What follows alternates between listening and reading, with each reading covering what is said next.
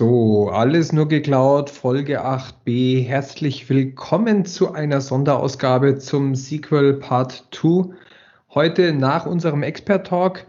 Für die, die B vor A hören, der kurze Hinweis. Wir haben eine zweigeteilte Folge. Wir werden uns heute nur auf ähm, unseren Expert Talk, auf unsere 30-minütige Unterhaltung aus dem September beziehen. Peter ist wieder bei mir. Peter, wie hat dir unser Expert Talk gefallen? Ja, also ich fand es tatsächlich ganz, ganz witzig an der Stelle. Man hat auch gemerkt, das ein oder andere Mal, dass wir tatsächlich da live unterwegs waren. Und was mich auch sehr positiv überrascht hat, muss ich ganz klar sagen, ist das Feedback, was wir zurückbekommen haben. Also sowohl von Kunden als auch intern, ähm, mit vielen Fragen vor allen Dingen auch, weil sie gesagt haben, so ja, ähm, war vielleicht die Zeit für uns ein bisschen knapp. Der ein oder andere hätte sich tatsächlich etwas länger gewünscht. Und da kam auch gleich die Frage, wollt ihr das nicht einfach mal in euren Podcast packen, um dann einfach nochmal das ein oder andere Thema vielleicht zu beantworten? Ja, deshalb heute Folge 8b. Genau, die Extended Version, der Director's Cut sozusagen von unserem Talk aus dem September. In 8a die Originalversion. Und jetzt reden wir noch mal ein bisschen mehr. Das ist das, was wir können. Und nicht auf die Zeit zu schauen, ist auch das, was uns Spaß macht. Ich glaube, man hat gemerkt, gerade zum Ende hin, das sind auch die Themen, die wir heute noch ein bisschen äh, genauer ansprechen wollen, mussten wir einfach ähm, ein bisschen Gas geben und innerhalb des Zeitfensters bleiben. Das ist ja bei solchen Veranstaltungen üblich. Ähm, wir haben uns das Ganze nochmal ein bisschen angehört. Ich glaube, ein paar wichtige Themen sind uns aufgefallen, die wir nochmal äh, direkt ansprechen wollen. Peter, ähm, das erste große Thema war ja unsere Einleitung Schützen und Beschützen. Da liegt mir weiterhin am Herzen, dran zu bleiben. Ich habe in den letzten zwei Monaten sehr viele Diskussionen auch mit Kunden geführt zu diesem Thema, die, wie, wie sich die Einstellung nicht nur ändert, wenn man das Wording ändert, sondern wie sich auch das Doing dahinter ändert. Denn das ist ja immer so eine Sache. Äh, Sprache bestimmt das Handeln.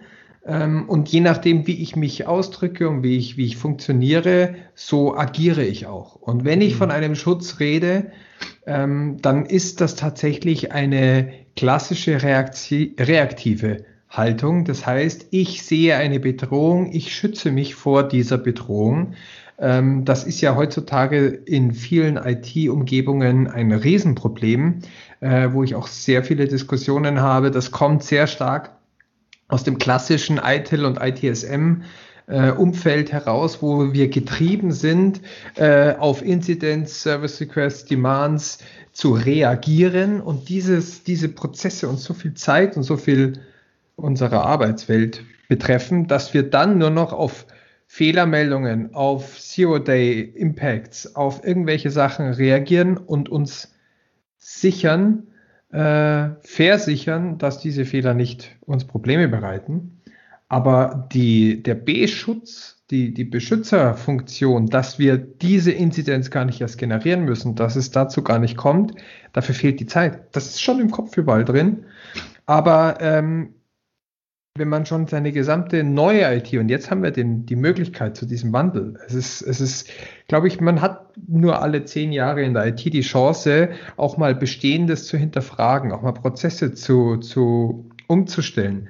Vor zehn Jahren, wie, wie ITIL die, die, der Goldstandard wurde und alle IT-Organisationen das quasi initial eins zu eins umgesetzt haben, ähm, hat man Standardisierungen, Prozessreorganisationen, ähm, Definitionen, Riesenaufwand reingesteckt.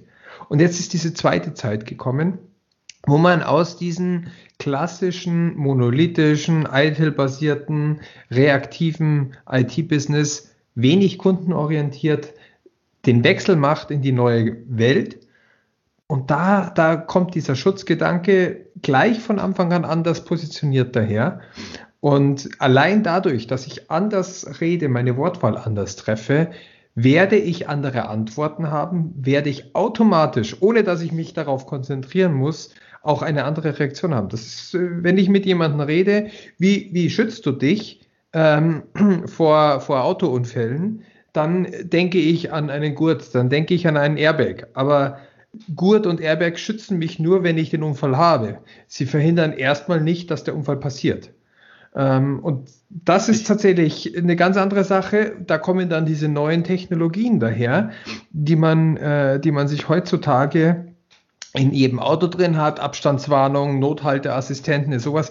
Diese beschützen mich und sorgen dafür, dass der Unfall gar nicht erst passiert. Das ist eine ganz andere Haltung. Die schauen nach draußen. Die reagieren auf die Außenwelt. Die reagieren nicht, wenn innen drin etwas passiert, um mich dann zu schützen, sondern die reagieren dafür, dass das gar nicht erst passiert. Ich glaube, eine sehr schöne Analogie, die, die man sehr gut nochmal dazu bringen kann zu diesem Expert-Talk, den wir geführt haben, wo wir das auch sehr schön ausgeführt haben. Stellen Sie sich einfach mal vor, Jetzt Corona, neueste äh, äh, Entwicklungen. Auch hier hat man ganz unterschiedlich. Wir können uns nicht dauernd nur vor dem Virus schützen. Wir müssen eine andere Funktion haben. Dafür gibt es den Impfstoff. Das ist eine ganz andere Sache. Da verhindern wir, dass wir gar nicht erst aus äh, der Ausbruch kommt.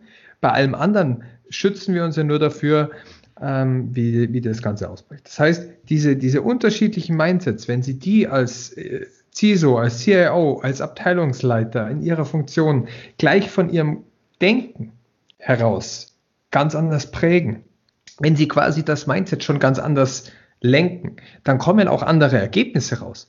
Und dann passen die Ergebnisse ganz anders auf die modernen Strukturen. Ich denke, diese Herausarbeitung war mir sehr, sehr wichtig, nochmal zu sagen, wie viel Unterschied nur diese anderweitige Sichtweise bringt und schon den ganzen Weg das ganze Handeln ändert, da muss ich gar nicht mich drum kümmern und irgendwie was machen. Wenn ich nur die Kommunikation ändere, wenn ich nur, wir kommen später nochmal, ich sage immer Kommunikation, auf das Reden, wenn ich nur das umstelle und die Leute anders draufschauen lasse, dann sind die Ergebnisse schon mal ganz anders und der Weg läuft anders. Natürlich müssen sie mitmachen, das sind nochmal andere äh, Diskussionen, wie befähige ich die Leute, aber ganz wichtiger Punkt liegt mir sehr am Herzen, diese, diesen Switch im Kopf sehr früh und sehr weit oben zu machen. Und dann werden Sie sehen, wie, wie einfach dann diese, diese Entwicklung zu einer neuen IT, zu einer modernen IT automatisiert läuft, weil die Leute ganz anders denken und dann einfach auch ganz anders antworten. Richtig. Also das ist, glaube ich, tatsächlich auch ganz wichtig, was, was man immer, was man auch an der Stelle verstehen muss. Und das sind im ersten Moment, sage ich immer, sind es Themen, die eigentlich gar nicht zusammenpassen, ja. Ähm, aber wenn man sich überlegt, was man mit Kommunikation, mit Reden, ja, also man muss ganz klar sagen, mit Reden miteinander schon erreichen kann und was, was wir da, was wir da schaffen können, um eben einen gewissen Schutz, um dieses Beschützen auch äh, realisieren zu können. Ich glaube, das wird ja einfach immer deutlich unterschätzt. Absolut. Ja. Also ich, weil viele Leute aber auch gar nicht ähm, ich, ich merke es ja auch, wenn wir Diskussionen haben. Äh, ich hatte heute ein Meeting. Die Leute sind so in ihrer, in ihrer technischen Welt und so in, ihren, in ihrem Doing drin. Ähm, man kennt es aus ganz vielen unterschiedlichen Szenarien, dass Leute tatsächlich in, in einem Tunnelblick so arbeiten, dass sie äh, an, den, an den Änderungen ja auch vorbeilaufen, weil ich, wenn, wenn mich nicht jemand anspricht von außen, dass vielleicht meine Wortwahl gar nicht die ist, die die anders sein kann. Also auch mal ja, das Ganze ein bisschen philosophisch oder soziologisch zu hinterfragen, dann, dann werde ich, egal was ich mache, wenn ich immer wieder die gleiche Frage stelle, kommen mich immer die gleichen Antworten. Und wenn wir dann, wenn ich dann sage, sorry, hey, ich habe jetzt schon dreimal neu angesetzt, ich komme immer wieder auf das gleiche Ergebnis, aber dass ich ich von mir aus die Frage einfach mal anders stelle, dass ich die, die richtige Variation der Frage habe, dafür brauche ich Hilfe von außen. Wenn ich diesen Input nicht kriege, wenn ich mich immer nur in meiner Blase bewege, stelle ich das nicht fest. Und dieser Wechsel, allein das zu verlassen, das wird unterschätzt, glaube ich. Vor allen Dingen in unserer technologischen Welt, wo wir gar nicht dran denken, dass allein so ein anderes Wort oder ein anderes Denken äh, schon ganz andere Ergebnisse verhören. Oder weil wir uns einfach einreden, nee, das hat jetzt zehn Jahre so zum Ziel geführt, das wird auch wieder so zum Ziel führen. Nein, es führen viele Wege führen nach Rom. Und äh, viele Sichtweisen geben das gleiche Ergebnis. Es gibt so viele Beispiele da draußen, wo Unternehmen, die man nie für möglich gehalten hätte, mit komplett anderen Denkweisen erfolgreicher sogar sind als bestehende. Mhm, wenn man, stimmt. wenn man, wenn man vor, vor zehn Jahren sich geschaut hätte, hätte niemand gedacht, dass es, dass ein Unternehmen, äh, ich meine, man kennt die großen Namen und die großen Big Player, die gehen aber anders an die Sache ran. Und warum sind die erfolgreich? Weil sie die, die Ergebnisse nicht einfach kopiert haben, nicht einfach nachverfolgen, sondern die haben ganz neue Ansätze. Äh, fail early, fail fast, wie auch immer man es nennen will, diese ganzen unterschiedlichen Themen ins Exzessivste ausgemacht, wo jeder sagen würde, das geht ja niemals, die verbrennen ja Ressourcen ohne Ende. Aber nein, wenn man das Ganze insgesamt in einem anderen äh, Ökosystem betrachtet, sind die genauso erfolgreich. Ich glaube, das Problem ist daran, ja, ich glaube, das Problem ist, dass man auch mal versucht, diese neuen Methoden auch immer äh, auch wieder in alte Konstrukte reinzupressen. Ja? ja. Das heißt auch was, was ähm, Budgetplanungen angeht, was äh, ja, Messpunkte angeht. Wie, wie messe ich denn, ob etwas erfolgreich ist oder nicht? Ja? Und ich glaube, da muss man rechts und links auch noch mal so ein bisschen nachdenken. Wie kann man ähm, hier auch etwas, etwas moderner oder auch, ja, was heißt moderner, anders vorgehen, um einfach andere Messpunkte zu finden, zu sagen, daran können wir den Erfolg tatsächlich, ja, wenn es denn wirklich sein muss, messbar machen. Total. Und ich glaube, das ist, ist, immer genau das große Problem, weil diese alten Systeme, die bisher die letzten 25 Jahre funktioniert haben, ja, funktionieren einfach in den, in den heutigen Umgebungen so nicht mehr, ja. Ähm, wir merken es ja auch schon beim Kunden, wenn es immer darum geht, ja, wie viel Budget soll ich denn für die Cloud einstellen? Ja, it depends. Was, wie viel wollen wir denn in der Cloud machen? Wie ist denn der Wachstum? Ja, und dass man da nicht sagt, okay, es gibt das Budget für die Cloud, sondern im Endeffekt, es gibt Budgets für die verschiedenen einzelnen Abteilungen, die halt dann der, der Dienste nutzen wollen, zum Beispiel. Das ist auch so ein Punkt. Also das sind so viele Punkte, wo man sagt, okay, es gibt hier neue Techniken, neue Methoden und auf die muss man sich, ja, tatsächlich einfach einlassen. Auch ein Riesenthema ist die Cross-Selling-Geschichte, die ganz anders wird. Wenn ich, ähm, wir haben jetzt Kunden, da kommen die ersten Anforderungen und die ersten Gelder für Cloud-Projekte nicht mehr aus der IT. Da hat das Business eine Anforderung und muss die umsetzen und das Projekt bezahlt selber für Realisierung der Grundinfrastruktur in der Cloud.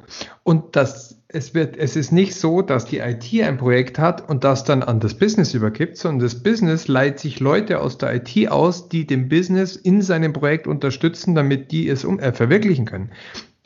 Da kehren sich die, die, die, die Stakeholder auch um. Da wird nicht mehr ein Demand gesetzt und denkt sich irgendjemand in der IT was aus, sondern es ist eine Zusammenarbeit. Auch wenn ich zukünftig in der IT etwas mache, da muss ich Möglichkeit haben, mir eine Ressource, sagen wir mal aus der Fertigung, da muss ich mir auch jemanden, der damit arbeitet, für eine Zeit X jemand ins Team holen können, damit ich dann die richtige Lösung auch schaffe. Dieses, mhm. diese, und dann kommt es jetzt nochmal, auch wieder auf das Thema Security. Die Leute, die vorher nie mit IT gemacht haben. Ich muss den, der sonst nur im Fließband gearbeitet hat, den kann ich jetzt ganz anders interaktiv mit in das Thema mit einbinden. Ich kann wirklich mit DevOps, mit der Cloud, mit diesen Prozessen das Wissen eins zu eins in dem Projekt mit einbringen. Ich muss den nicht befragen und dann arbeitet der wieder, sondern ich kann den partizipieren lassen. Dafür sind noch ein paar Voraussetzungen erfüllt. Es müssen auch die richtigen Leute sein, aber diese, diese, diese Cross-Selling wird viel, viel massiver. Und die bringt mir viel, viel mehr Benefits, aber ich muss dafür auch ganz andere Mechanismen schaffen, damit ich da weiterhin sicher bleibe und nicht irgendein total abstraktes oder einen totalen Wildwuchs habe und das nicht mehr managen kann. Richtig, ja. Tja, also für mich, um das Thema nochmal abzuschließen, äh, ganz, ganz wichtig ist diese, diese neue Denkweise, dieses von Anfang an konsequent andere Fragen zu stellen und aus diesem, aus diesem Dschungel herauszukommen. Ähm, man muss einfach sehen, dass das Ganze, dieser, dieser Wandel von Anfang an beginnen muss. Und dieses B-Schützen, Schützen soll eine Hilfeleistung sein. Und das ist nur ein Punkt. Das, das ist, weil wir jetzt über CISO und Cloud reden diese, diese gleiche Frage können Sie sich auch bei allem anderen stellen. Ich meine, warum muss ich denn einen Datenbankserver in der Cloud genauso als full-blown Datenbankserver machen, wenn ich nur, nur einen Service brauche? Also auch den Abstrahierungsgrad von wo setze ich auch meine KPIs ein? Früher habe ich gesagt, okay, so und so viel Bandbreite, das ist eine, eine, Messgröße. Ich überwache, wie viel Bandbreite läuft zwischen A und B. Inzwischen kann ich die Abstrahierung viel weiter oben ansetzen. Ich brauche gar keine Bandbreite von einem Punkt A zu Punkt B. Ich muss nur schauen, dass Service A und B miteinander kommunizieren können und vielleicht auf einer ganz anderen Ebene die Informationen ausgetauscht werden. Worüber, wie die laufen und welche Bandbreite dazwischen ist, das ist mir doch total egal.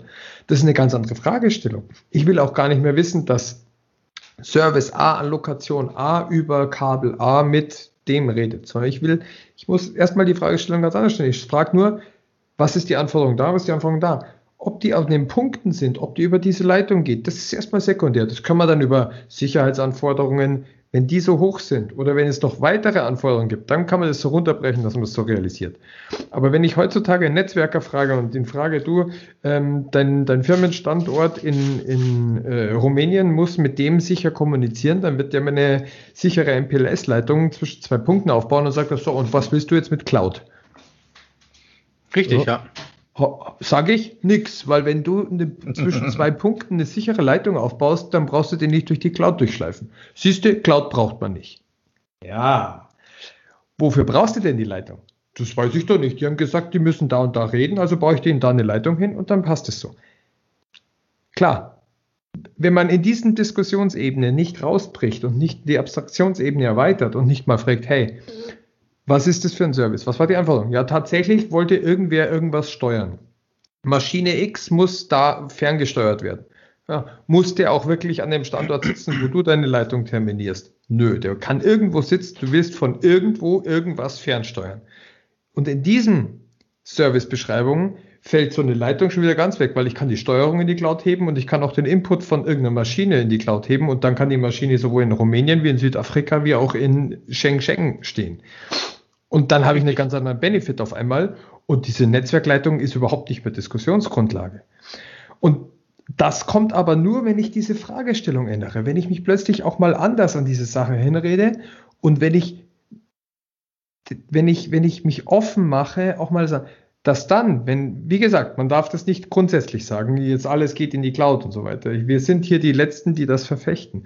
Wir wollen Ihnen hier auch nochmal zeigen, wie, wie allein die andere Fragestellung, allein die Offenheit von Schützen zu beschützen, von Serviceerbringung zu Servicedefinition, zu Serviceerfüllung, ich will nicht nur einen Service erbringen, den ich definiert habe, ich will den, den Kundenwunsch erfüllen. Ich will ihn auch erkennen. Ich muss diesen extra Weg gehen, um tatsächlich zu verstehen, was will er. Und dann den richtigen Service auszubringen. Das ist ein bisschen mehr Arbeit, der mir aber dafür in der Zukunft mega Benefit bringt. Das zieht ja. sich durch alles durch. Ich wollte gerade sagen, das Lustige ist, es zieht sich durch alles durch. Also wirklich tatsächlich dieses Umdenken von, von wir haben ein Produkt hin zu, wir möchten eine Lösung haben auf der einen Seite oder das Thema natürlich auch, ähm, wie gehen wir untereinander, miteinander um, ist auch so ein Thema. Also wir merken, wir müssen einfach viel von unserem Denken, was wir bisher hatten und was wir bisher angewendet haben, ja, ich will jetzt nicht sagen über Bord werfen, ja, aber trotzdem, wir, wir müssen einfach lernen, diese Themen alle anders anzugehen und auch mal über den die, diesen Schritt zurück zu machen und einfach mal zu sagen, okay, ich habe jetzt mein Thema, aber wenn ich dieses Thema etwas weiter sehe, vielleicht auch mal mit Abstand sehe, welche Möglichkeiten bieten sich denn da für mich, ja? Oder wie kann ich gewisse Themen angehen? Weil ich kenne es, ich kenne es ja selber, ähm, dass du bei irgendeinem Kunden bist und es werden hier Anforderungen definiert und du hast sofort die Kollegen drinne, die halt dann ihre, in ihrer technischen Umsetzung sind, aber die gar nicht verstanden haben, dass der Kunde vielleicht noch gar nicht so weit ist, dass er über eine technische Umsetzung nachdenkt, sondern dass er erstmal in, in einem Modus ist, wo er sagt, er möchte erstmal über Möglichkeiten sprechen. Wie, wie könnte denn theoretisch eine, eine, eine mögliche Lösung aussehen und welche anderen Wege dafür gibt es denn?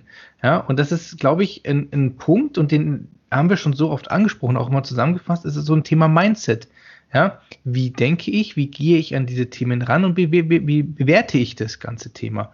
Und ich glaube, das ist nochmal ganz wichtig zu verstehen. Wenn Leute mit, mit einem zu großen Differenz unterwegs sind, was das Thema Mindset angeht, wie mit Problemen, mit Herausforderungen, mit Themen umgegangen wird.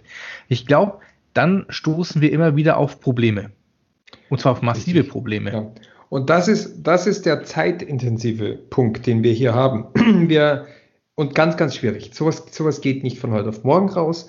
Ähm, und sowas ist extrem schwer zu transportieren, in die, in die Fläche zu machen. Da muss ich mir strategische Ansätze machen. Wie kann ich über Key-Faktoren das Ganze säen? Da geht es um, um Keimzellen, die ich langsam an den richtigen Stellen positionieren kann, damit dieses Mindset sich selbst vervielfältigt.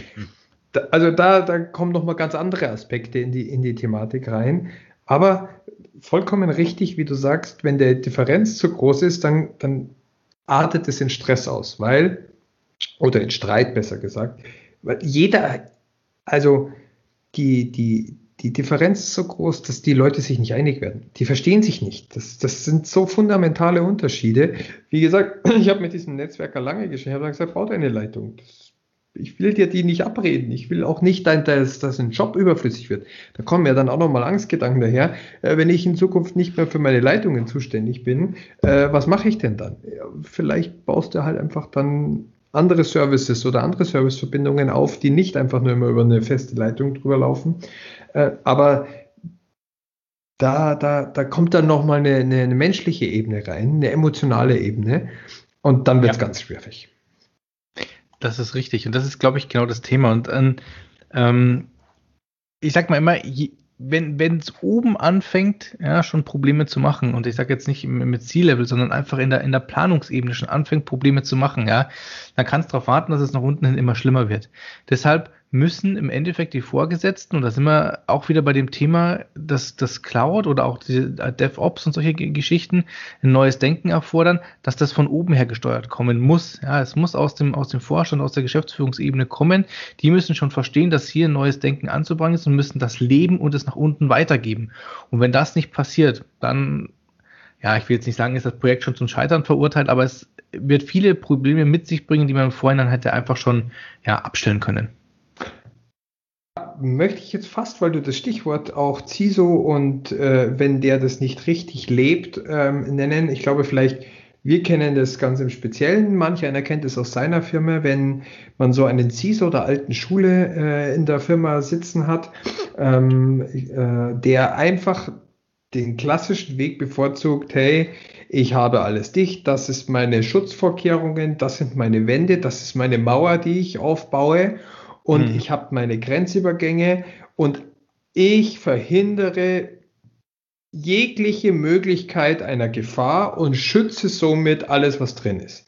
Wenn ich, wenn ich diese, diese Mauerstrategie, ich meine, wir haben ja jetzt auch einen, einen äh, mehr oder weniger berühmt berüchtigten äh, ähm, ja, ich sag lieber nichts, äh, kennengelernt, der auch auf das Mauerprinzip gesetzt hat. Dort war für uns alle, glaube ich, selbstverständlich, dass eine Mauer da gar nichts bringt. Und wir sind in der IT inzwischen genauso weit. Wenn wir verhindern, äh, schaffen wir mehr Probleme, als wir durch die Verhinderung von Services und von Aktionen ähm, an, an Schutz reinbringen. Das ist, das ist schon immer schlimm gewesen und es war schon immer zum Kotzen und hat schon immer ganz mehr Leute kotzen lassen, als, als es war. Aber jetzt hat, wenn wir jetzt hat diese Verhindererposition als CISO einnehmen, dann, dann verhindern wir nicht nur Eingriffe äh, von außen, ungewollte Sachen, sondern wir verhindern auch Innovation. Wir verhindern Fortschritt und wir verhindern, dass wir die Chancen, die es jetzt gibt, eine moderne IT zum Benefit des gesamten Businesses zu nutzen, äh, umzusetzen. Das heißt, diese Verhindererposition, die muss ein Tabuthema werden. Und wenn, wenn ich einen CISO habe oder wenn ich einen Security-Vorgaben habe, die nur darauf pochen, Denies auszusprechen und nur mit Denies arbeiten, das dürfte nicht, das dürfte nicht, das dürfte Das weiß jeder.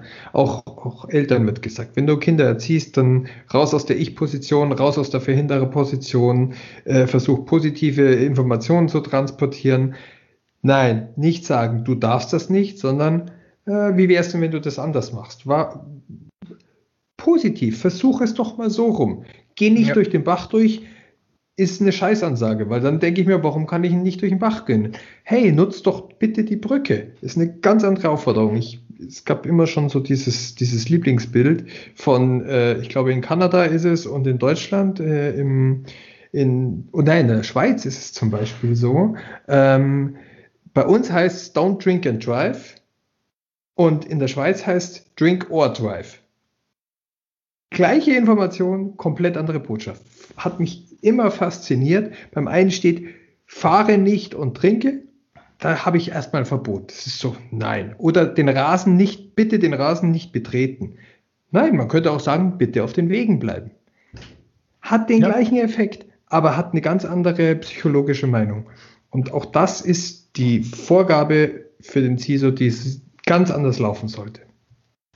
Ja, ich glaube nicht nur für die CISO, sondern im Allgemeinen. Ja, gerade in CISO sage ich drüber mal. sprechen. In, weil, weil ich gerade sagen, weil es das Thema war. Aber mal abgesehen davon tatsächlich, ähm, äh, extrem wichtig. Da gebe ich dir vollkommen recht. Und das, wie gesagt, sollte man nicht nur auf den CISO beschränken, sondern auch äh, in viele andere Bereiche tragen. Auch gerade wenn, sage ich mal, äh, Abteilungen nicht miteinander reden. Das kennen wir zu, auch nur zu gut von verschiedenen Kundenthemen, wo es wirklich Abteilungen gibt, die nicht miteinander reden, ja, weil sie sich gegenseitig irgendwelche Sachen verbieten und solche Geschichten. Also das finde ich auch immer schwierig. Und da tatsächlich diese Kommunikation zu schaffen, ist, ist immer ganz, ganz, ja, ein ganz zentraler Punkt von uns. Also ich glaube, ähm, viele Projekte müsste man uns vielleicht sogar ein bisschen weniger bezahlen, wenn, wenn die Abteilungen vorher schon ordentlich miteinander reden würden, als dass es dann tun würden, bis wir dann, also wenn wir dann kommen. Vor allen Dingen hätte man viel mehr Zeit für die eigentlichen Aufgaben im Projekt und müsste nicht die, die Hälfte des Projektes damit verbringen, darüber zu reden, wie man das Projekt überhaupt verbringt und wer mit wem zusammenarbeitet. Ähm, das ist ja auch sehr frustrierend oftmals. Für alle Seiten übrigens. Ja. ja.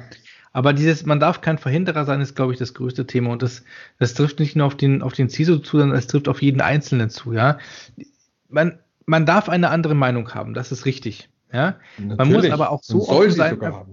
Ja, aber man muss aber auch so offen sein an der Stelle zu sagen, okay, ähm, ich habe mir das ganze Thema jetzt angehört. Ich weiß jetzt, wie es komplett läuft eigentlich an der Stelle.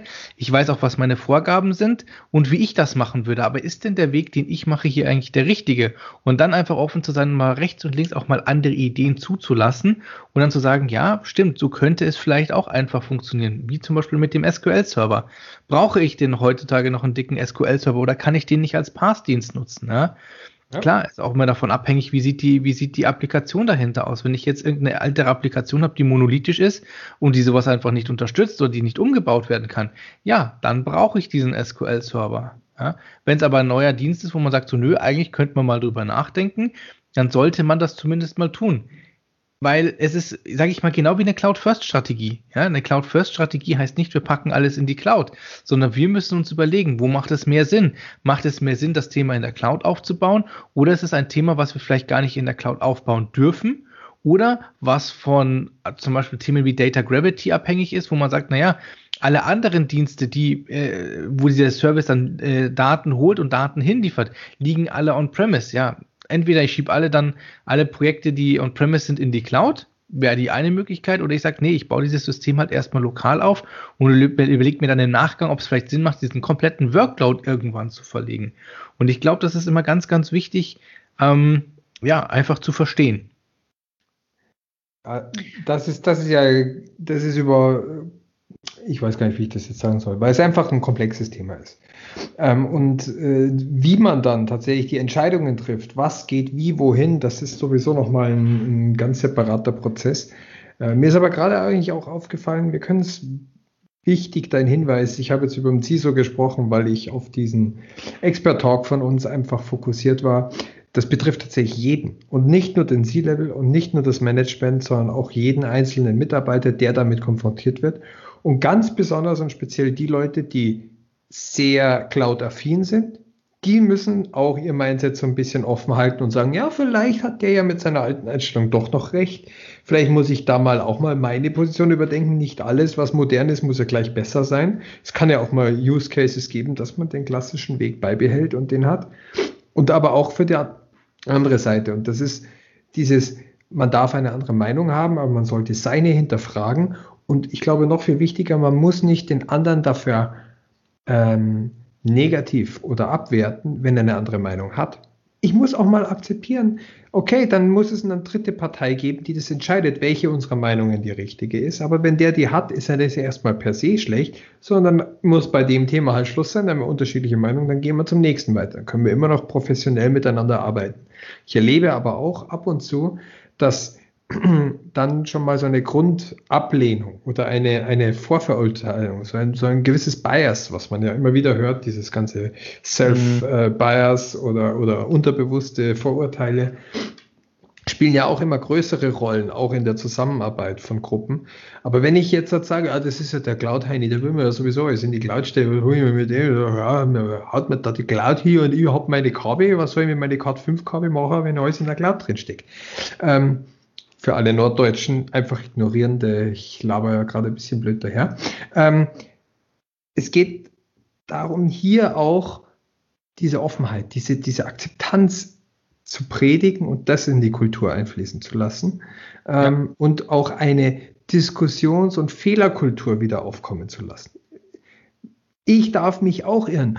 Manchmal ist es ja auch so, dass ich diese Diskussion gar nicht führe, nicht weil ich dem anderen vielleicht nicht glaube, sondern weil ich von vornherein schon diese Schutzmauer, wir sind wieder beim gleichen Thema, aufbaue.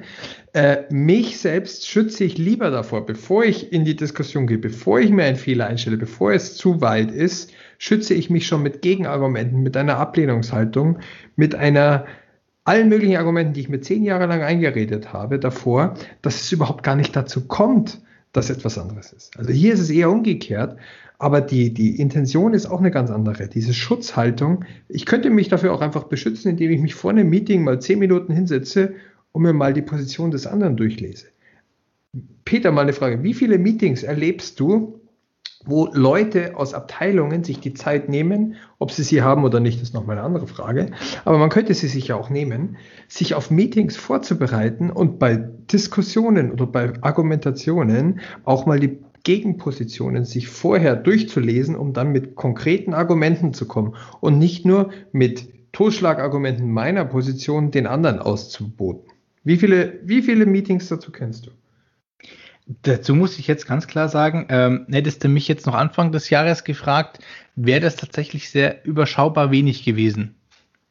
Aber aufgrund von Corona und äh, solchen Geschichten wird es tatsächlich mehr.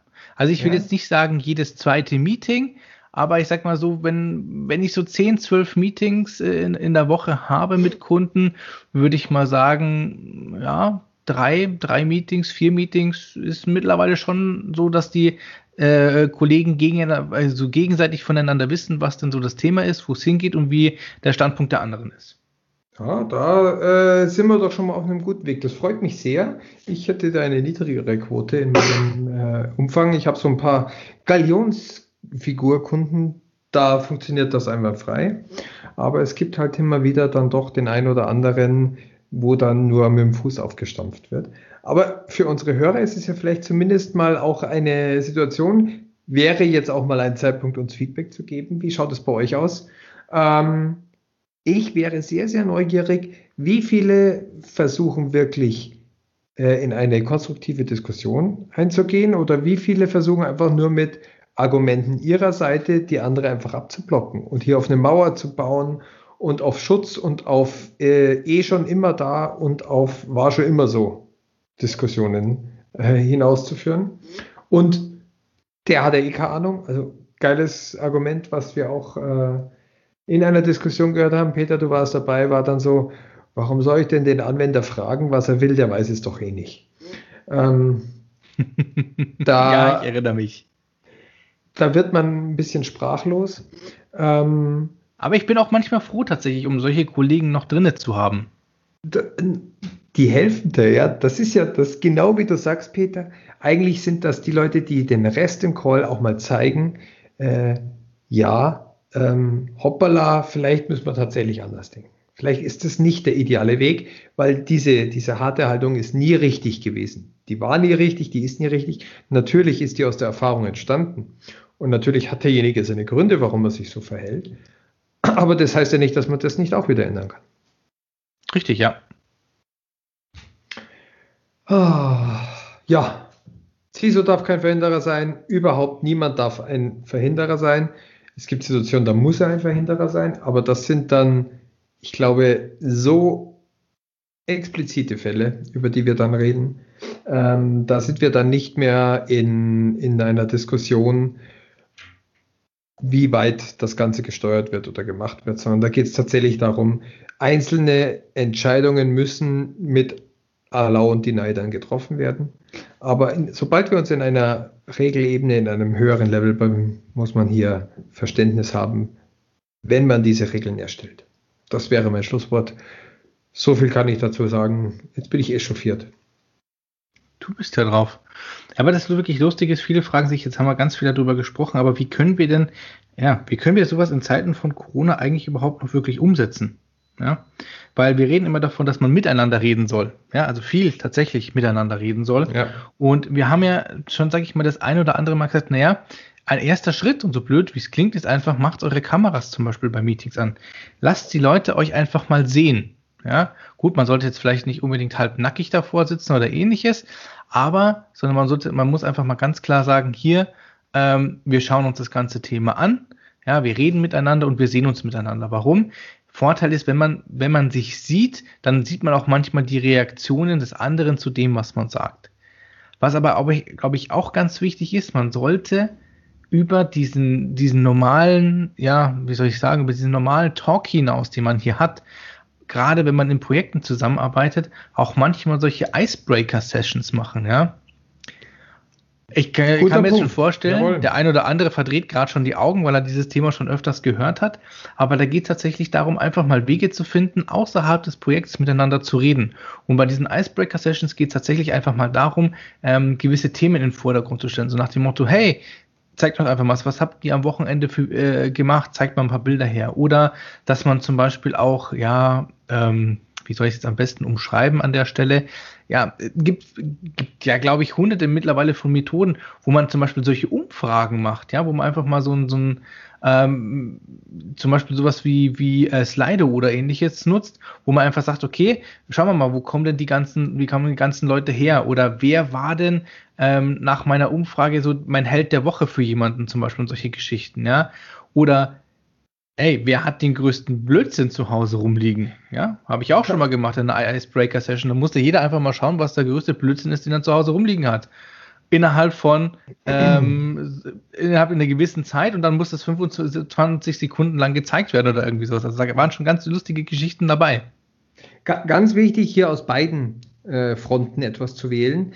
Ähm, das lockert die äh, Einstellung, das Lob und Benefit bringt sehr viel Motivation, aber wir wollen ja auch eine Fehlerkultur ähm, fördern. Und wenn ich mit gutem Beispiel vorausgehe und vielleicht auch mal zeige, wo mir was schiefgegangen ist oder wo ich mal Blödsinn gemacht habe oder wo ich sowas habe, ähm, dann kann ich auch andere ermuntern, sich nicht dafür schämen zu müssen oder es ist nicht äh, sich davor verteidigen, äh, wenn sie sowas auch mal pausen, weil das ist ja, das ist ja nicht nur, dass ich etwas sage, was nicht funktioniert hat, sondern ich helfe auch anderen, dass sie wissen, dass dieser Fehler ihnen nicht passiert oder dass wir darüber diskutieren können, wie kam es überhaupt zu der Entscheidung, diesen Fehler zu machen. Das ist mhm. in diesen ganzen Blödsinn, Fehler, name it, wie du willst, hängt so viel Verbesserungspotenzial zusammen, wenn ich das der Masse gebe. Der klassische Fall ist immer, du darfst Fehler machen, aber mach keinen Fehler zweimal. So, wenn ich aber meinen Fehler geheim halte, dann muss jeder diesen Fehler für sich wieder erst einmal machen. Das ist scheiße, ganz ehrlich. Wenn ich aber ganz offen hingehe, Leute, hey, hört's mal zu, schaut's mal, was mir passiert ist. Ich erzähle euch das jetzt, dann braucht ihr diesen Fehler nicht auch noch mal einmal machen, dass ihr ihn lernt, sondern ihr lernt jetzt alle von mir und dann passiert der niemanden mehr von uns. Richtig, ja. Also ich glaube, das ist immer ganz wichtig. Also ähm, Kommunikation muss immer offen sein. Ja, weil alles, was verschwiegen wird, ist immer schlecht für das ganze Thema und es muss auch Kommunikation außerhalb dieser Themen geben. Ich glaube, das ist ganz wichtig und mit Kommunikation bitte keine E-Mails meinen oder irgendwelche Chats meinen, sondern sehen, miteinander reden. Ja, wir nennen es immer Kommunikation, weil das für uns einfach mittlerweile ähm, bei uns so ein geflügelter Begriff ist, so nach dem Motto, hey, wir gehen, wir gehen in eine, in eine Session zum Beispiel in Teams rein. In jede Team-Session gehe ich grundprinzipiell erstmal mit Kamera rein, ja. Wenn ich dann zum Schluss der Einzige bin, der da ist, ne, dann ist es halt einfach so, ja. Gibt auch vielleicht mal Tage oder mal irgendwelche Themen, wo ich sage, okay, ich muss jetzt meine Kamera mal kurz ausmachen, aber der grundprinzipielle Schritt ist für mich immer Kamera anmachen, mit den Leuten reden. Die Leute sollen mich sehen. Und das sind, das sind einfach so wichtige Punkte, ja. Ähm, und die Ausrede zurzeit gibt es keine, keine Webcams zu kaufen oder ähnliches, lass mal da an der Stelle auch mal nicht zählen, ja. Also wir sind alle schon länger in Quarantäne und es ist uns, glaube ich, vor allem klar, dass dieses Thema Homeoffice noch uns eine ganze Ecke begleiten wird. Also sollten die Geräte alle äh, die Möglichkeit haben, ähm, auch damit reinzugehen. Ja. Und, und wir haben alle inzwischen so viel gesehen und so viele Homeoffices, dass ich mir nicht mehr meine Krawatte und mein Hemd anknüren muss. Ich war jetzt auch in so vielen Kundencalls, wo die auch sagen, hey, weißt was, ich lasse mein T-Shirt an, wir wissen alle, wie Homeoffice funktioniert, wir wissen alle, wie es läuft. Es ist immer noch mehr wert, selbst wenn du umgekämmt im T-Shirt da hockst, schalte ich trotzdem die Kamera ein. Im Gegenteil, dann ist der, der, wie soll ich sagen, die soziale Hürde ist noch mehr gebrochen und ich komme noch besser in eine Kommunikation rein und ich kann noch mehr personelle Interaktion aufnehmen. Das muss ich jetzt nicht gleich beim ersten äh, äh, äh Pre-Sales-Gespräch machen, aber die meiste Zeit, die wir verbringen, ist doch mit Kollegen, ist doch mit Projekt äh, internas. Ähm, ich habe ja nicht immer First Contact Calls, wo ich mit äh, ge gekämmt und gestriegelt davor sitze, wie wenn ich gerade ähm, aus der Dusche hocke. Äh, ohne Hose sitzen wir ja trotzdem alle da. Aber ähm, ich wollte gerade sagen, ich war mal in der Besprechung, da gab es tatsächlich auch, auch, in so einem Icebreaker-Call, ähm, da haben die so, haben die ein Quiz gemacht, das eine Mal, und beim nächsten Mal haben sie einfach so Umfragen gemacht, ja. Und bei der Umfrage war tatsächlich eine, eine Frage, ähm, ähm, wie oft sitzt du im Pyjama da? Und da gab es dann so Antworten wie eigentlich immer, nie, ähm, was war, da gab es noch eine dritte Antwort und die vierte war dann, ja, oben habe ich ein Hemd, aber unten habe ich die Pyjama-Hose noch an. Das und glaub ist, mir, äh, die Antwortzahl mit ich habe ein Hemd an unten die Pyjamahose war sehr hoch. Und, und das ist ja lustig. Früher, früher gab es so vor 20 Jahren, ich weiß nicht, vielleicht werden sich einige auch noch erinnern, gab es immer so die Frage, was trägt der Tagesschau-Moderator für eine Hose oder drunter? Weil der, den hat man auch immer nur hinterm Tisch gesehen und der hatte auch immer nur das Hemd an. Äh, heutzutage ist jeder in dieser Tagesschau-Moderator-Rolle. Äh, und muss dann die Kamera ausschalten, wenn er mal kurz aufsteht. Ähm, ist doch super die neue Freiheit, die neue Bequemlichkeit, ähm, sind wir doch alle froh, dass es so ist. Aber schämen wir uns nicht dafür. Ich bin mir sicher, jeder macht es anders. Ich kenne auch Leute, die stehen immer noch drauf, die ziehen sich extra in der Früh an, damit sie dieses Ritual haben, damit sie sich dann für die Arbeit schick machen. Die haben andere Klamotten. Okay, wer mag, bitte gerne. Aber auch der kann seine Cam einschalten.